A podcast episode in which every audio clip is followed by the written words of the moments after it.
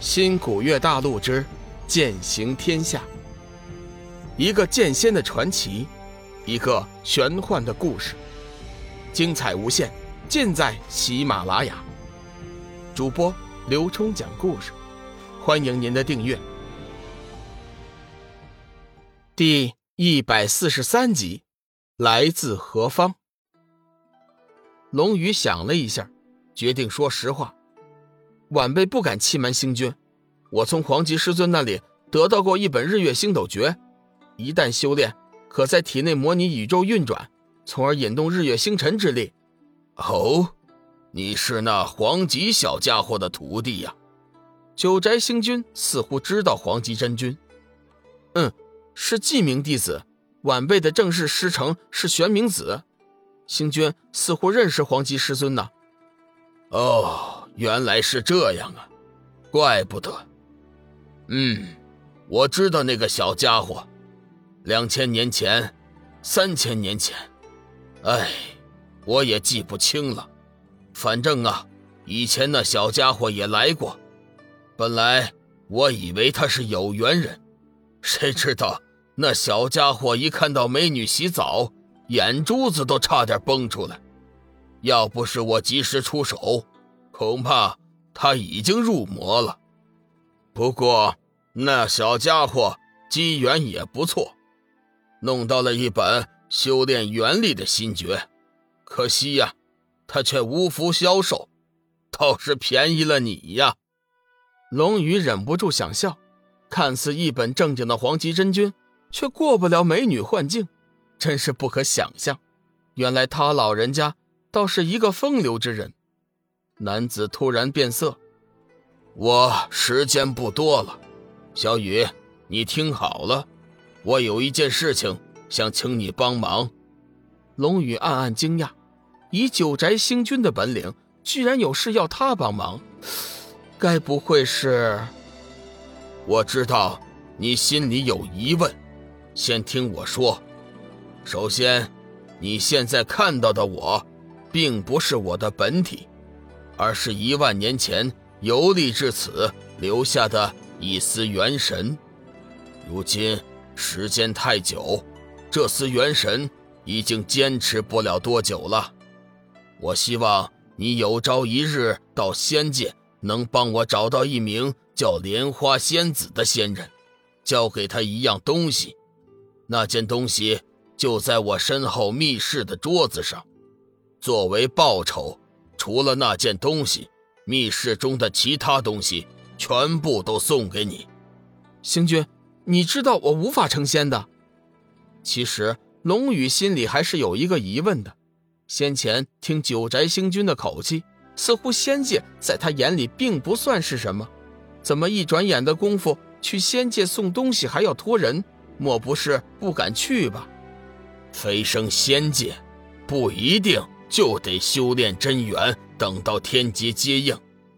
你只要好好的修炼那日月星斗诀，日后自然有飞升仙界的机会。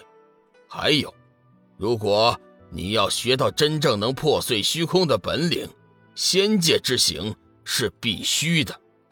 你将那东西交给莲花仙子的时候，她一定会报答你。到时你可趁机。向他索要出破碎虚空的法诀。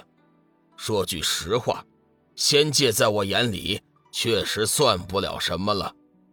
不过我却因为一些原因，不能亲自前往，所以我只能是拜托一个诚实可靠的人前去。若非你通过了两大幻阵，我也不会放你过来，更不会和你相见。还有一点时间，你有什么疑问，就抓紧时间问吧。听星君所言，似乎并不在意仙界。敢问星君是从何而来呀？我来自何方？你日后迟早会有知道的一天，但是现在却不能告诉你。这个问题，龙宇早就知道了答案。九宅星君如果说的话，先前就说了，也不会等到现在。停了一下，龙宇继续问道：“星君可知道这灵海有九天神器即将出土啊！哈哈哈哈哈！你恐怕也是为了这个而来吧？我也不想瞒你，灵海确实有九天神器即将出土。若非如此，我也不会留下元神在此等候万年之久。星君难道也垂涎九天神器？龙宇心中暗自思索：一个不把仙界看在眼里的人，居然会为了一件九天神器守候万年之久。九宅星君淡淡的笑笑：“呵呵呵呵，世人都有贪心，但是我收九天神器。”却不是为了贪心，而是为了拯救这一界的生灵。当然，那物件对我来说也有点用处。试问你可知道这九天神器的来历呀？晚辈不知。龙宇以为这一件并无一人知道它的来历。哈哈哈哈，这就是了。世人皆不知它的来历，却妄图得到它，真是可笑啊！我来告诉你这件九天神器的来历。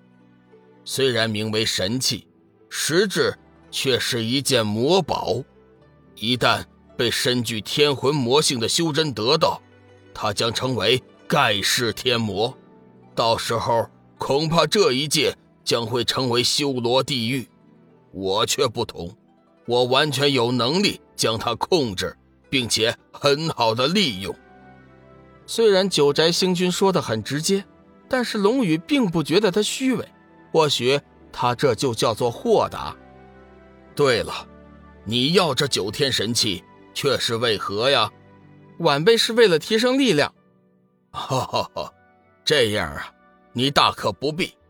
你能修炼元力，这就是你最大的财富。只要你肯努力，你很快就会强大起来的。